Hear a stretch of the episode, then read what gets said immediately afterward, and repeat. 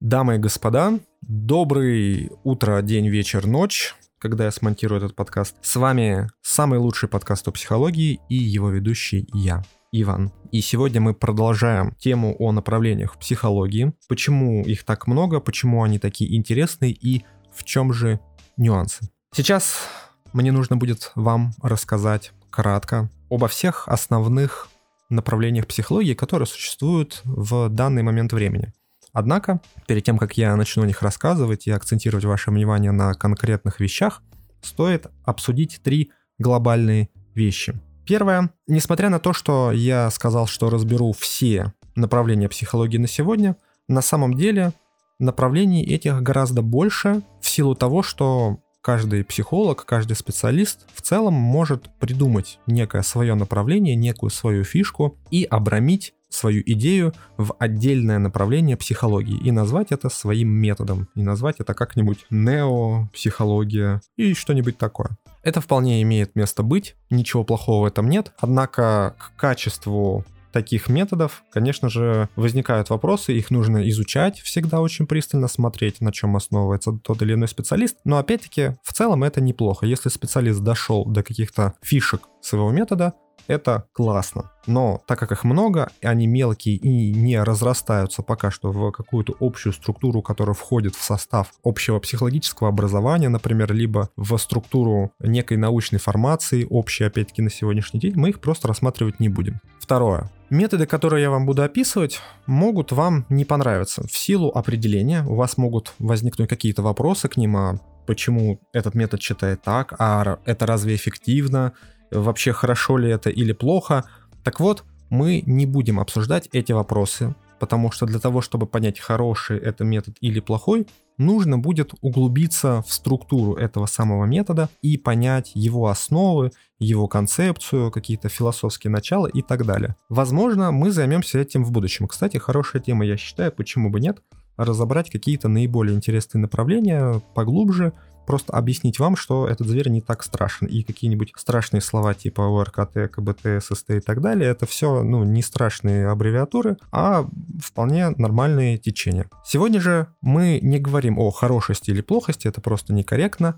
Мы перечисляем методы и вводим вас в курс дела. Третье, и, возможно, самое важное даже из всех этих пунктов, это то, что у каждого метода есть три составляющие. Это техники и приемы, модель генеза или понимание генеза вашей проблемы и философская концепция. Техники и приемы это то, что вы как клиент непосредственно ощущаете на себе, когда приходите к психологу. Те вопросы, которые он вам задает, те фразы, логика ваших сессий, все это так или иначе техники и приемы, некое внешнее проявление метода. Модель или понимание генеза это то, как тот или иной метод представляет себе непосредственно условно-математическую модель вашего запроса. То есть, когда вы приходите к психологу с проблемой, у этой проблемы есть некий корень, есть некое течение и есть проявление. Соответственно, вы приходите с проявлением, а у психолога задача выявить течение, а точнее понимать течение и таким образом составить план по поиску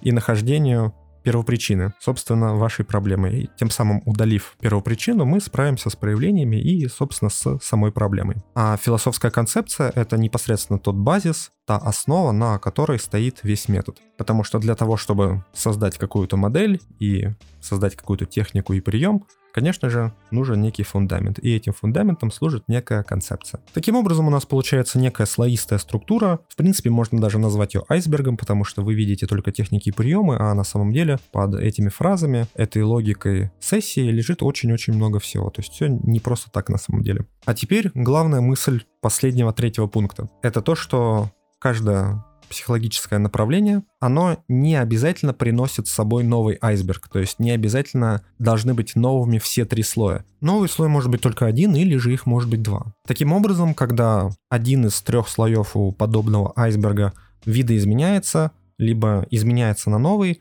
рождается новая концепция. И теперь с этим перейдем к перечислению тех самых направлений, о которых я говорил ранее в предыдущем подкасте. Обязательно послушайте его, прежде чем продолжать слушать этот. Так вот, непосредственно к методам. Я считаю, что каждый метод, если он правда хорош, если он привносит что-то новое, тот самый один или даже два слоя, или же вообще все меняет, это направление можно описать буквально двумя-тремя предложениями.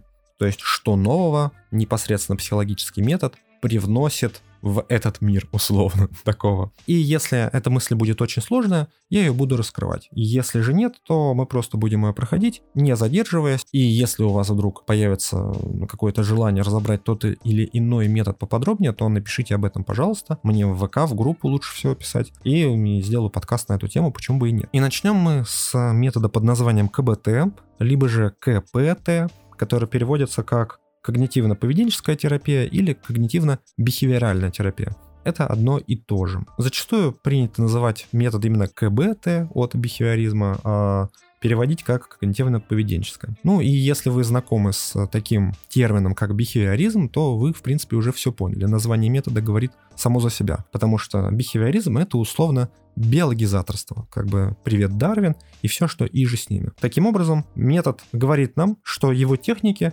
основаны на Дарвине и Павлове. Мы подкрепляем все хорошее и не подкрепляем все плохое. Таким образом, мы корректируем поведение, и получается, что наш метод называется когнитивно-поведенческая терапия. Мы через ну, бихевиоризм, через поведение можем корректировать в том числе свои мысли. Это если мы смотрим на верхушку айсберга. Модели генеза тут, естественно, тоже биологизаторские. Они говорят о том, что ну, биология связана с психологией, чем мы, естественно, согласимся. А философская концепция здесь, конечно же, мы не будем сейчас углубляться в какие-то фамилии, течения и так далее. Просто кратко обозначим, что КБТ основывается на принципе познаваемости мира, что все в этом мире можно познать, все поддается нашему разуму, соответственно, также поддается коррекции и так далее. А вот следующий метод, который называется ОРКТ, либо же ориентированная на решение краткосрочная терапия, так переводится аббревиатура, основывается на противоположной концепции философской, в том, что мир на самом деле абсолютно не познаваем, и мы можем познать лишь только какую-то часть, и то субъективную, то есть мы живем в неком таком собственном вакууме, где вот можем нащупывать границы вот этого познаваемого где-то, но на самом деле все это шелуха. А соответственно, заниматься можно только вот каким-то близлежащим пространством, пространством, тем более еще и направленным довольно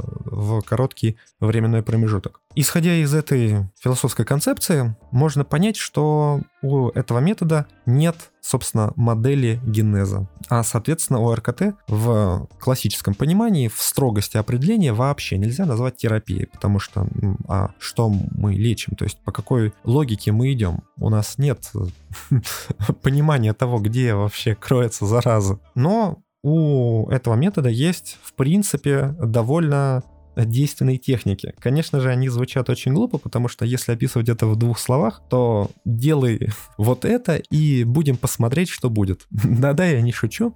У РКТ, если очень грубо его описывать, действует именно так. Мы не можем познать реальность, а, соответственно, у меня есть некое а, общее понимание как бы твоей проблемы, мил человек, мой дорогой клиент. Давай мы попробуем вот это. Мне кажется, что это так. Посмотрим, что будет. На основе того, что будет, сделаем выводы и будем как-то корректировать нашу терапию. Да, вам может показаться, что, господи, что, что это за бред такой. Конечно же, вопросы возникают, естественно, ко всему этому. Да, очень, наверное, пугают мои слова, что РКТ вообще нельзя считать терапией, однако это такой метод, который можно назвать классическим консультированием, потому что вообще психолог как бы не должен что-то советовать. Это профессионально не очень хорошо. Мы помогаем, направляем клиента, доводим до каких-то мыслей, но не говорим, что делай вот это, вот так хорошо, а вот так плохо. Это некорректно, непрофессионально, так нормальные психологи не делают. Однако этот метод встает на ту грань, ту самую пограничную, вот эту вот самую такую верхушечку, и говорит, что нет, все-таки я могу быть неким экспертом и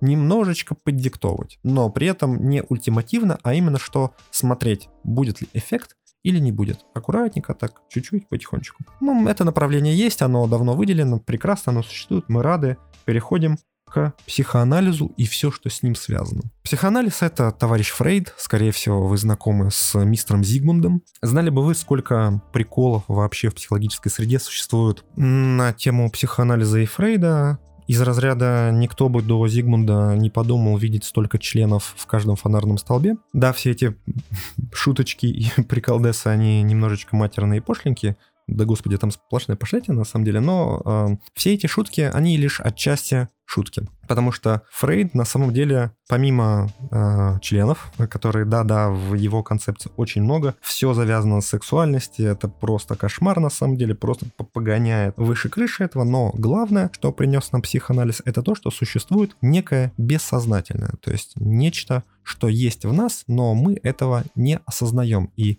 до этого нечто нужно добираться, потому что первопричина, скорее всего, кроется там. А, соответственно, вскрыв первопричину, достав ее и что-то с ней сделав, как-то видоизменив или удалив ее, мы решим ту проблему, которая перед нами стоит. И именно это открытие, одно из фундаментальных вообще на планете, оно прекрасно, не поддается критике, вот все остальное поддается, да, у Фрейда, а вот эта штука нет. Поэтому мы ее оставим. Психоанализ существует по сей день. Да, он очень сильно видоизменился, невероятно сильно, потому что у Фрейда были ученики, которые развили его метод. Э, время изменилось, ну и фонарные столбы, вы сами понимаете, да, это как-то уже, ну, ну слишком уже, ну, хватит. Поэтому психоанализ хорошо, он есть, Слава богу. Следующий метод это SST. Да, как вы уже догадались, мы идем не в, во временной какой-то шкале, а просто в порядке, в котором я вспомнил эти методы и записал их на бумажке. Вот и все. Соответственно, SST это системная семейная терапия в переводе. Самый новый метод из э, всех здесь представленных за исключением одного, но о нем позже. Он говорит нам о том, что на самом деле каждая социальная структура не только семья, вообще каждая социальная структура представляют из себя систему взаимоотношений людей. И, в принципе, даже человек сам по себе может быть рассмотрен как система, либо же как часть множества систем, которые на него влияют. Соответственно, и человек влияет на каждую из систем, и социальные системы сами по себе влияют на этого человека. А, соответственно, проблема может быть закрыта не в самом человеке, а в системе. У каждой из систем же, в свою очередь, есть определенные законы, по которым она живет. И если система ломается, то есть что-то с ней происходит, так или иначе, то согласно этим законам система пытается видоизмениться, либо же восстановиться, либо же что-то еще. И человек как часть системы, как часть одной из систем, он может являться тем самым восстановительным слэш изменяющим звеном, которое будет чувствовать на себе все потуги и как-то страдать, потому что на самом деле изменяется система, а не он. Либо же он служит тем самым звеном, который дестабилизирует систему, а все пытаются ее привести в чувство. Возможно, я вас всех сейчас только запутал, но ничего страшного, про ССТ еще будут выпуски, точно я очень люблю этот подход. Если еще раз в двух словах, то ССТ говорит нам, что, дорогой клиент, вполне вероятно, те проблемы, которые ты испытываешь сейчас, они вообще не твои. И дело не в бессознательном, подсознательном и иже с ними, а в том, что ты являешься частью множества систем, где сейчас могут происходить какие-то проблемы. И давай мы сейчас математически все это решим, выявим ту самую основу, ту первопричину, и будем пытаться ее решить. А заодно, скорее всего, решаться проблемы у тебя в семье в целом, у мамы, у бабушки, у, у сестры, у дочери и у всех, у всех остальных. Следующее направление называется нарративная практика, либо же просто нарратив. Концепция сама по себе такая литературная. Опять-таки это можно понять из названия. Она говорит нам о том, что наша жизнь, человеческая жизнь, это набор сюжетов. Именно что набор. И существует главный сюжет, существует героический сюжет, а существуют разные дополнительные сюжетные ветки, которые иногда помогают тебе как главному герою, или же иногда наоборот тебя стопорят, потому что эта сюжетная ветка ни к чему не ведет. И, соответственно, всю жизнь и все проблемы и все вопросы человека можно рассматривать с точки зрения такого литературного образа. А, соответственно, если у тебя что-то случилось, мой дорогой клиент, то не бойся. Это сайт-квест, тебе нужно, значит, его закончить, возможно, там ты его провалил, это не страшно, потому что это был сайт-квест. А вот э, главное задание, оно у тебя вон там. Давай вернемся к нему. Там в конце тебя ждет, значит, там драконы, испытания, в конце принцессы. Все будет э, просто шикарно. Поэтому возвращаемся к жизни. Ты молодец, ты главный герой, вот твои доспехи, пошли. Следующее направление называется экзистенциальный терапии. Тут присутствует такое сложное слово, как экзистенция, это философский термин, и, конечно же, мы его разбирать сейчас не будем. Главное то, что, в принципе, это направление, оно такое философское, можно назвать его сейчас таким термином, потому что очень во многом оно упирается в концепции морали, понимания добра и зла, хорошего и плохого, и направлено на то, чтобы условно понять и скорректировать свой моральный путь. Концепция, в принципе, очень интересная, потому что она не говорит, что есть белая мораль и черная, и вот так правильно, а так нет. Наоборот, есть мораль, и условно в тебе, мой милый дорогой клиент, она тоже есть. В тебе есть и добро, и зло, и они прекрасно с друг с другом сочетаются. Просто сейчас ты находишься не посередине весов, а подошел к какому-то краешку. Кораблик пошатнуло, тебя замутило, морская болезнь, все дела. Тебе нужно просто вернуться на серединку, взять штурвальчик и понять, что это море просто чарующе прекрасно. Следующее направление — клиентоцентрированная терапия. Собственно, опять-таки, по названию все понятно. Это концепция, которая отводит нас от понимания каких-то там глубинных сущностей, проблем где-то там внутри, снаружи, сбоку, слева, сверху и так далее, и говорит, что вообще-то нет, у нас есть клиент, и его переживания, они важнее всего. То, что с ним происходит, важнее всего. И когда клиент приходит и говорит, у меня проблемы с мамой, там, допустим, или с папой, то мы говорим, что мил человек это прекрасно, да, проблемы с матерью и отцом, вы очень много про них говорите, но, знаете, нам важны вы. И вам, в общем-то, важны вы. И поэтому мы будем говорить в первую очередь про вас, потому что маму и папу мы не исправим. Мы исправим вас как-то. Мы исправим отношение ваше к маме и папе, потому что вы наше центральное условно существо на наших встречах, и мы будем говорить в первую очередь про вас. А все остальные это те, кто просто присутствует в вашей жизни, и как бы не вы крутитесь вокруг кого-то там из ваших родителей, друзей и так далее, а наоборот, все остальные присутствуют в вашей жизни. А ваша жизнь, она, представьте себе, полна, широка и вообще все прекрасно. Следующее направление называется транзактным анализом. Его могут по-разному называть, транзакционный, транзактный, в принципе, принципе, это все одно и то же. И так, и так говорить верно. Смысл концепции в том, что у каждого человека и у каждого общества, у каждого социума есть определенная модель поведения. Сейчас очень важно, вы могли подумать, о, как схоже с SST. Да, все верно схоже, потому что SST более новый метод, и он подраскрывает некоторые вещи транзактного анализа, но сам транзактный анализ говорит, что у нас существуют некие модели поведения. Существуют некие законы и состояния как отдельного человека, индивида, так и целого общества по сути. И, например, думаю, каждый из вас, кто увлекался, и раз уж вы слушаете этот подкаст, вы так или иначе увлекаетесь темой психологии, вы наверняка слышали такие понятия, как позиция родителя, взрослого и ребенка. Вот эти вот состояния. Ну, вот эти состояния, они как раз-таки проистекают из транзакционного анализа. Это все отсюда. Просто это такая растиражированная тема, как раз-таки э, тема, которая была выведена в технику и в прием транзакционного анализа, впоследствии была напечатана во всяких поп-научных книжках, все об этом узнали, но не узнали, откуда вообще ноги растут. Так ноги растут именно отсюда. Соответственно, эта концепция дает нам представление о том, что есть некая модель, соответственно, есть некая логическая прямая, есть некая точка А и точка Б в каждом состоянии человека, общества и так далее. И, соответственно, если человек приходит к нам, к психологу с какой-то проблемой и говорит, что вот у меня проблема с матерью или с отцом, нам нужно выявить ту самую точку, в которой находится человек, понять, в какой конкретно модели и на каком конкретно этапе сейчас этот человек находится, и, соответственно, понять, как вывести его к необходимой точки Б, которая, естественно, абсолютно счастливая, прекрасная и золотая. Следующее направление называется позитивная терапия. И опять-таки, снова, кто бы мог подумать, название говорит само за себя. Позитивная терапия говорит нам о том, что природа человека позитивна. Не негативно, что мы не жалкие существа, которые должны там ползать, не могут летать, должны вечно каяться. Не-не-не-не-не, наоборот. Мы все на чиле, на расслабоне, на позитиве. У нас вас нормалды, и если вы что-то делаете, что-то у вас существуют какие-то проблемы, и вам кажется, что все черно, и вы делаете что-то не так, и вам кажется, что вы виноваты по отношению к матери и отцу, и вот проблема, проблема, проблемы, спокуха. Во-первых, мы на позитиве, вы движетесь в позитивном направлении, возможно, вы сами этого не понимаете, но все, что вы делаете, так или иначе ведет только к позитиву. Нам нужно только его найти, потому что вполне вероятно, то, что вы поругались с матерью, не ведет к тому, что матери станет плохо плохо, а наоборот приведет к тому, что ваши отношения как-то видоизменятся и впоследствии улучшатся, потому что каждый из вас поймет что-то новое,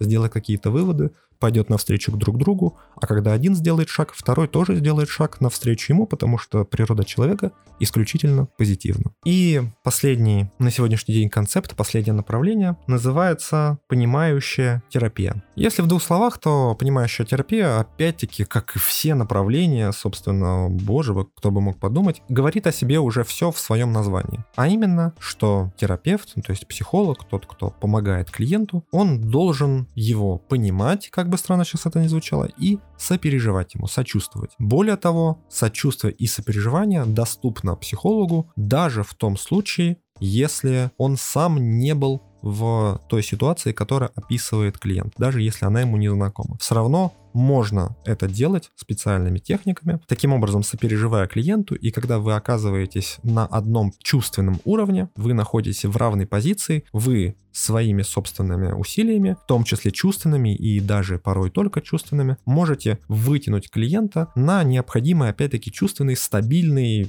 уровень позитива, радости и вообще решения всех сложностей. А почему я оставил этот метод напоследок? Потому что на самом деле я к нему отношусь двояк. Видите ли, создатель концепции понимающий терапии, Федор Ефимович Василюк. Этот человек наш современник, к сожалению, Федор Ефимович скончался в 17 году, если я правильно помню. И в бытность студенчества мне удалось побывать на его мастер-классах, да, познакомиться с ним лично, пообщаться, посмотреть на техники и приемы его работы. Именно что техники и приемы, потому что модель и концепция у Федора Ефимовича, конечно же, прекрасные, имеют место быть, бесспорно, а, они хороши. Однако, когда Федор Ефимович проводил а, показную сессию, ну, то есть из зала выбирался человек добровольно, который был согласен э, устроить э, такую э, театральную сессию на публике, для того, чтобы мы увидели, как вот, Василюк будет с ним работать, что он будет использовать, по какой логике он будет вести диалог, на что он будет обращать внимание, какие вещи, проблемы, сущности выявлять и так далее. И дело в том, что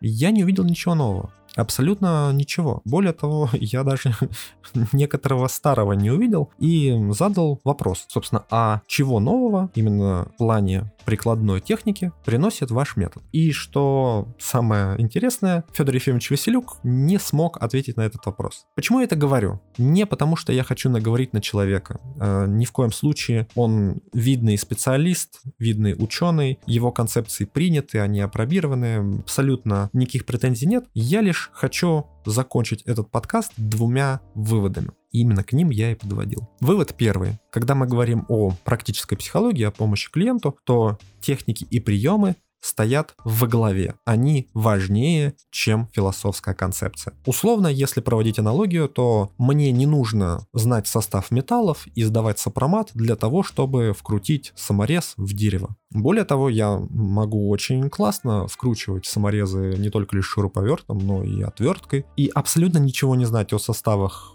металлов, дерева, взаимодействия материалов и так далее. И условно может быть какой-то второй человек, который прекрасно во всем разбирается, сопромат на отлично, там 5 из 5, 10 из 10, но при этом никогда саморезы не вкручивал. И когда дело дойдет до, допустим, ремонта в вашей квартире, вы, скорее всего, обратите внимание на человека, который все-таки по саморезам. Пусть он чего-то там не знает про сопромат. Потому что вам бы было бы интересно получить результат на себе, потому что вы же приходите решить какой-то вопрос, какую-то проблему. Поэтому с точки зрения практики, конечно же, техники и приемы важны. Важнее, чем все остальное. И второй вывод, который я хотел сделать, это то, что все перечисленные концепции — это атовизм. В том плане, что называться каким-нибудь экзистенциальным психологом или там КБТ-терапевтом, ССТ-специалистом, там ССТ-психолог, КБТ-психолог, там экзистенциальный психолог — это очень-очень странно. Потому что неужто вы будете зацикливать себя на каком-то методе. Понимаете ли, все эти направления, они ну, буквально базовые. Они проходятся в университете в качестве базового фундаментального образования. Вы, как специалист, учитесь этому, понимаете все вообще, что история в себя выбрала за все эти годы, смешиваете это у себя в голове, раскладываете по полочкам, понимаете, как вам нужно работать. Понятно, что вам будет что-то нравиться. Например, я вот говорю, мне очень нравится SST. Прям чудесно. КБТ мне тоже нравится. И вообще нарративная практика просто прекрасная. А вот понимающая терапия, ну, как-то вот не по мне. Просто потому что, ну, вот лично мне она как-то не подходит. Просто потому что, возможно, я не увидел что-то у Василюка, допустим. Как-то не так понял этот концепт, но прекрасно разобрался во всех остальных и понял, что вот на эти концепции я буду обращать внимание там оставшуюся условную жизнь. А вот на эти буду обращать меньше.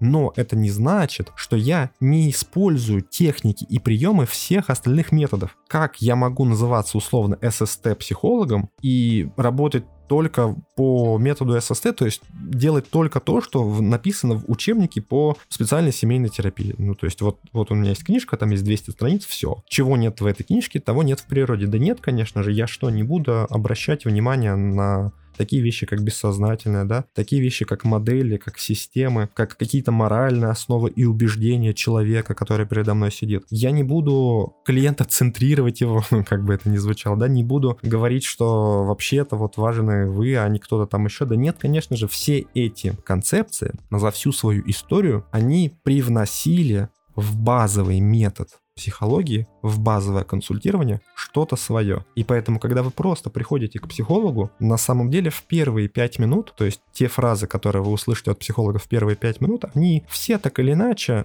из разных концепций. Просто эта концепция предлагала технически такое приветствие, а вот эта концепция технически предлагала вот так интересоваться чувствами клиента. Вот эта концепция вот так предлагала начинать вашу сессию. Вот эта концепция предполагала задавать вот такие вопросы в следующие 10 минут, допустим. Это все разные концепции абсолютно и разные техники, но они все смешаны, удачно смешаны в базовой психологии, просто в человеке, который называется психологом. Потому что до чего бы вдруг не пользоваться всем, что дала нам матушка природа, хотела я сказать, э, матушка наука. Конечно же, нет. Поэтому все эти концепции и называние себя психологом таким-то — это атовизм. За исключением того, что я говорил в первом подкасте. Можно называться сексологом вполне, валидно, вполне валидно называться медиатором, психологом с... Ну, плохо как-то называться психолог-психодрамист, но можно вполне называться психолог, который может в психодраму, или психолог, который может в телесно-ориентированную. Потому что это очень технически сложные концепции. И я еще раз повторю, это именно мой первый вывод. Это именно что технически сложные концепции. А философские вещи и модельные вещи, они могут быть даже в чем-то схожи с другими психологическими концепциями. Они могут быть просто заложены в базовом образовании, а вот техника требует чего-то дополнительного. Однако, Иван, подожди, это все?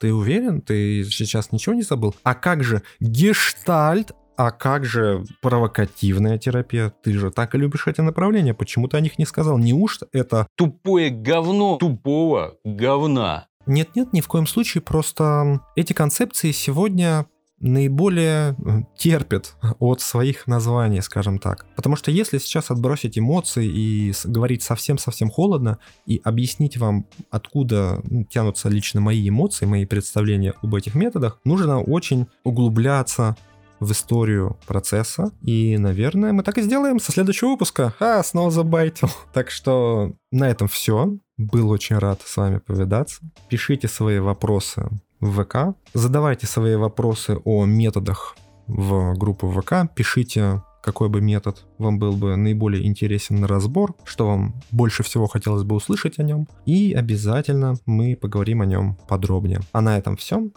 До новых встреч!